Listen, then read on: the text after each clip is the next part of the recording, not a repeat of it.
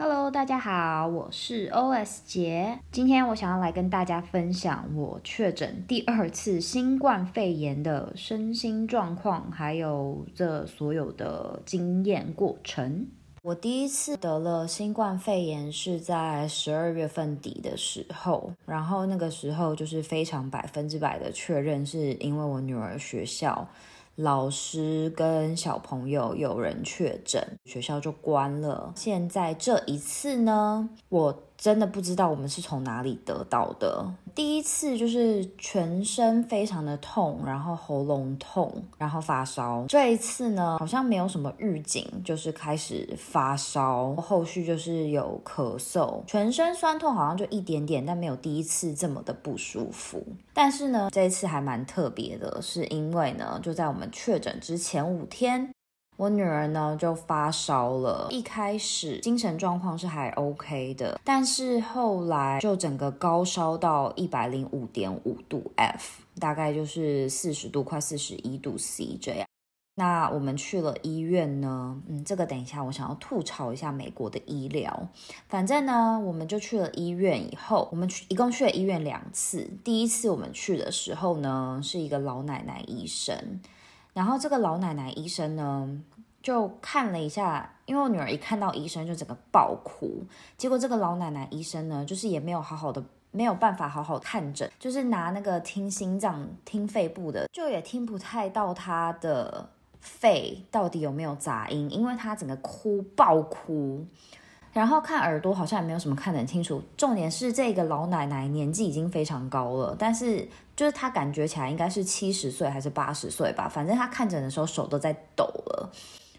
但是最让我觉得超级夸张的就是。因为我们大家都已经有听过人家讲说，那在美国就是没有，就很多人都不相信，就是有 COVID 这个东西，很多人都觉得就是有新冠肺炎。但我这次就是完完全全的，就是真的是惊呆了。我在跟这个老奶奶讲的时候，我就说我女儿发烧啊什么的，然后我就说，因为我很担心会不会其实是 COVID，我们有帮她做了快筛，可是呈现的是阴性，但有可能快筛剂就是不正确。结果这个老奶奶医生竟然跟我。就是傻傻的讲了一句，There's no COVID, you know, it's just cold。他就这样讲，他就说根本就没有新冠肺炎这个东西，就只是普通感冒。Oh my god！我当时听完，我整个超级傻眼，因为我就觉得说爸爸妈妈就是会很担心，不管怎么样，他是不是应该要表达一下说，OK，那我们可以做一下 PCR 检测还是什么？他完全就是用一个很不屑的口气去跟我讲说，There's no COVID, it's just cold。Oh my god！我当下真的超想要赏他巴掌的。Anyways，然后我就非常有耐心的跟他解释，因为刚好那一阵子呢是台湾开始流行起来，就是小朋友发生了脑炎，然后就过世的情况，就是有这些 cases。所以我就跟了这个医生讲，我就说哦，最近在亚洲就是有发生很多是小朋友得了以后。因为长期的发烧，然后最后就是得了脑炎什么什么之类的。我说就是好像有人说这是因为是亚洲人的基因，那因为我们就是亚洲人嘛，所以我就稍微觉得，我就跟他讲说，所以我很担心。结果更傻眼的就是这个老奶奶医生竟然跟我讲说，哦，there's no case like that here。我整个就是要爆炸了。他跟我讲说，就是在美国并没有发生这样子的案子。我真的是觉得够了。就是每一个感冒，你就是在美国没有发生过呢。每一种病毒都是一定会有第一个 case 嘛。但是他就是让我觉得他很不屑。我老实说，我真的是觉得我在美国这么多年，我第一次觉得我有被种族歧视的感觉。就是我觉得他是不是因为觉得我是 Asian，所以他就是这么不屑的跟我讲话。最后还是我跟他讲说，请你帮我给他 PCR 的检测，我想要他检测。然后那个老奶奶说 OK，然后就这样他就走了。因为在美国呢，我基本上很多事情都是护士在做的，医生就是基本上。呃，就只是来跟你讲讲话，就是真正的好像诊断的是医生，但其实做事情的都是那些护士或者是 intern。这我也是后来开始带我女儿看医生，我才知道的。因为像平常小朋友去医院去看那种 check up，比如说三个月大的时候要去检查什么的，基本上做事情的都是。护士，护士量身高、量体重、打针什么的。医生就是会拿一个 iPad，然后就看看他的数字，就说哦，OK，他现在呢成长的曲线是在哪里？这个东西根本就不用医生做好不好？全部根本就是在电脑上面都可以计算出来，你只要把他的身高跟体重放进去就可以了。然后反正医生讲完后就会说哦，你有什么别的问题吗？然后他就走了。然后做事的、打针的呢，基本上就是护士。所以美国医生真的超级好赚钱的，我觉得。很多时候根本我们 Google 上面的答案就是跟医生讲的一模一样，就像是我们这一次带他去给老奶奶医生看，我们是去 Urgent Care，然后这个 Urgent Care 呢，就是基本上因为在美国小朋友发烧，他就是让你去吃药房里面买得到的药的退烧药 t e l e n o 或是 Motrin，然后呢，他就是根据就是小朋友的体重。去给他看要给多少药量，就所以在美国很多妈妈都会说，小朋友如果生病发烧的话，你就是先给他吃药房里面买得到的药，或者是超市里面买得到的药，因为基本上你去看医生，医生就是会跟你这么讲。然后后来呢，我我就听说了一件事，因为我有一个朋友，她的男朋友最近刚从医学院毕业，然后最近去实习，他去了一个诊所实习，里面的医生呢，反正就是他呢才刚从学校毕业，然后他进去这个医医院工作的时候呢，他直接就是医院直接让他去看病人，就是没有任何正常有经验的医生带着他。就是他一个人去看病人，然后他呢，因为没有经验，所以也没有人带他，他根本不可能去乱开药，因为他也会紧张，他也会怕他开错药，他也只能跟病人讲说，那你就是去吃 over the counter，就是说你在药房或者是在 you know 店里面可以买得到的药，因为其实药房买得到的药是剂量最少的，也是比较安全的，所以他才可以直接放在外面，直接给你买。然后我朋友跟我讲了这件事情后，我整个就觉得超级傻眼。美国医学院真的是很难念，但是呢，当他出来以后，我觉得这些医生真的是，I don't know，我真的是自从这一次我们去 urgent care，我真的是觉得超傻眼。难怪就是通常很多妈妈就会说，哎呀，等你就是假如你的小孩子发烧的话，你就是先给他吃退烧药，然后烧个三天四天，OK，就是他退烧了就没事了。那如果烧了三天以后，你再去医院，我不知道是不是因为我们这次去 urgent care 是他才刚发烧了一天，所以这个医生也没有真的很认真的看，因为他们就是觉得说小朋友发烧就是一件很正常的事情，对吧？现在就是很多。医生在网络上面，网红医生也都是这么说，就说爸爸妈妈可以不用紧张，但是新手爸妈就是会紧张啊。我觉得医生你至少要给一点有一点有用的 feedback 吧。Anyways，反正第二天呢，后来我们就回家了，我们就给他继续吃退烧药。第二天呢，就是他整个他整个就是发烧烧到快要四十一度，整个就是一零五点五度，就是超级高的烧。然后我就很紧张，我打电话去给了 urgent care，结果那家医院的 urgent care 超级夸张，他说：“哦，我们现在找不到可以就是回答你电话的医疗人员，可以就是帮你留个言，然后如果等。”在上班的护士有时间的话，他们会再打电话给你。最后呢，我是在晚上大概十点多的时候收到他们的电话，当时我都已经看完医生回家了。我后来就觉得说不行，他真的烧太高了，我就打电话想说，那我就打电话给不是在我们保险内，我们自己自付钱就是去看 urgent care，我就打给了另外一家 urgent care，在我们家附近。然后我打给他了以后呢，他就问我了一下情况，就说你小孩几岁，然后烧到多少度什么的，他就跟我讲说，请你现在马上立刻带他去 emergency room。我一听完这句话，我整个就是紧张到一个不行，我就像是一个热锅上的蚂蚁，因为我就觉得说，哇，连就是他们都这样跟我讲了，就是真的好像很可怕，而且当时我看我女儿好像就是真的很不舒服那种感觉，他就是感觉有点拱形拱形了，这样就是有点放空放空的感觉，然后我就超级紧张的，但我就一直告诉我自己说，It's okay，calm down，calm down，没事的，我就是赶快带他去医院。然后结果后来我就把我女儿放上车以后，然后我就开车赶快去医院了。还好我们这一次是是在六点之前，就是儿科关门之前，他那边还有医生，所以我们等差不多没有到一个小时吧，我们就看到了儿科医生里面的医生。我不知道是不是因为他是真的就是儿科里面的医生，所以他比较有耐心，还是他比较能够理解爸爸妈妈对于小孩生病这么紧张的心情。反正还好，我们遇到的医生就是蛮好的，他就，但我女儿也是大哭，所以呢，就是他听我女儿的肺，感觉是没有什么杂音，但是因为她在哭，所以没有这么的清楚。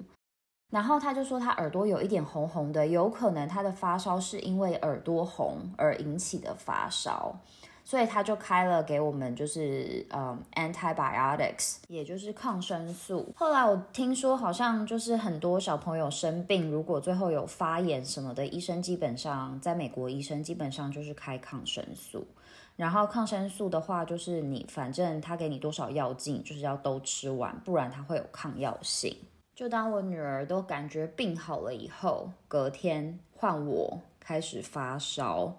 但是这一次发烧呢，就是我没有觉得有身体痛的感觉，就只是发烧，然后身体非常的累，然后就是咳嗽到好像快要吐的那种感觉。所以后来我才发现，因为我女儿感冒的，就是生这个病的时候呢，她也是咳嗽到吐，所以前两天她晚上的时候都会有吐一点东西，那我就只好抱着她睡觉。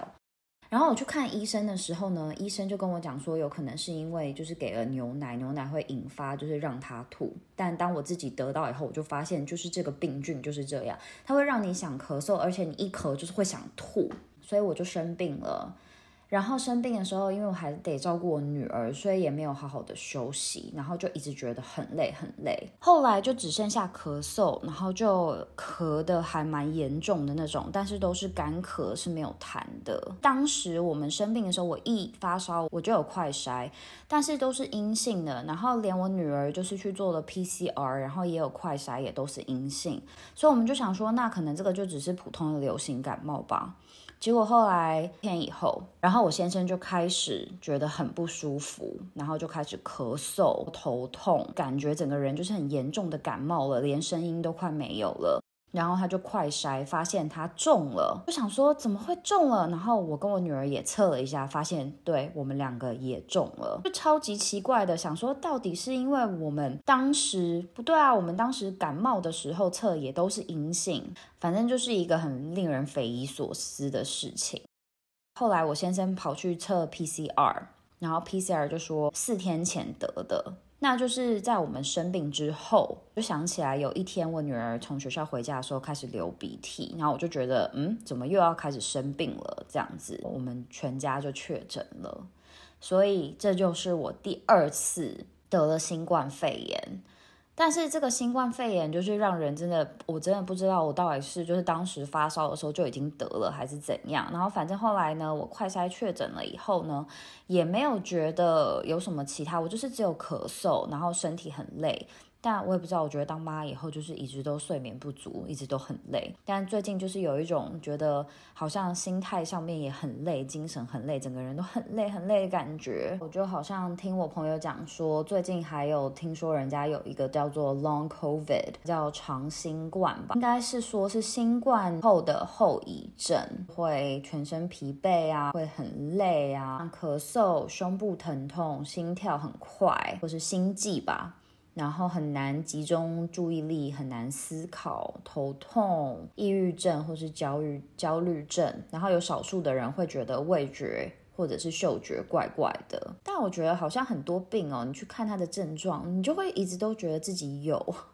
总觉得好像没有得 COVID 的时候，我也是会常常觉得很累。但有一个是我自从第一次得完 COVID 以后，我都一直觉得我有一种呼吸短促的感觉，有时候也会胸口会痛。我朋友就跟我讲说，有可能是因为你戴着口罩，你一直在不停的吸二氧化碳。所以会导致说你会觉得好像你没有办法呼吸，真的是很不想要一直中，你知道吗？因为我已经得第二次了，还好我女儿这也是第一次得，然后她感觉好像没有什么其他的症状，就是只有流鼻涕，但这几天开始好像也开始咳嗽，但是那个咳嗽是有一种痰，很厚很厚的那种痰。目前还好没有影响到她的睡眠，主要是希望她可以好好的休息。然后我先生呢，就是是第一次得，因为之前检测我第一次中的时候，他跟我女儿检测都出来是阴性，他好像有一直觉得很累，喉咙不舒服，但检测出来都是阴性。然后这一次是他真的症状还蛮严重的，而且他